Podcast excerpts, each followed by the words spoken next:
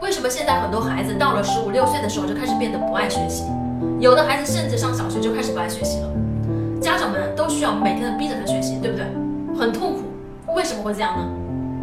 实际上这根本就不是孩子的问题，而是我们家长的无知。几乎你在所有的家长群里面都会看到这样的言论，说小学一二年级的时候是最关键的时期。所以要怎么做呢？我们得帮孩子养成一个良好的学习习惯。一旦在小学一二年级，你帮他养成了这个良好的学习习惯，他每天按时学习、按时写作业、按时交作业，以后就好办多了。你同意吗？这就是典型的无知者无畏啊！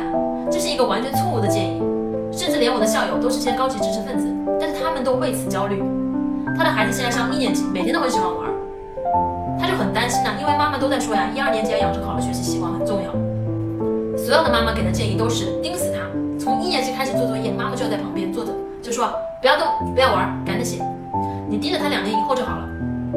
错了，你盯着他两年以后就毁了。原因很简单呢，你要知道，一个人的自律性是来自于他的自尊水平，一个人的自尊水平越高，他的自律性就越强。而如果一个人的自尊水平很低的话，他觉得我就是一滩烂泥啊，我做什么我都做不好，那么他根本就没有自律性可言。请各位现在回忆一下，我们每天在家里边教育我们的孩子的时候，我们是在帮助孩子建立自尊水平，还是在不断的打击他的自尊水平？回忆一下，我们有没有天天跟着断的唠叨说，你看你怎么办呢？你完蛋了呀！你这么粗心呐？你管不了自己，拿着手机玩的没命啊！你一天到晚的这么说他，你使得他的自尊水平怎么样呢？就是不断的下降，不断的下降，不断的下降。孩子不断的被你催眠啊，孩子都会相信说，我就是一个没有自律水平的人，我就是一个管不住自己的人。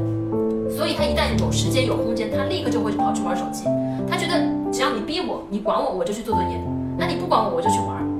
所以到最后，一直到小学上完、中学上完、大学上完，他都就是这么简单。推荐大家读一本书，叫做《你就是孩子最好的玩具》。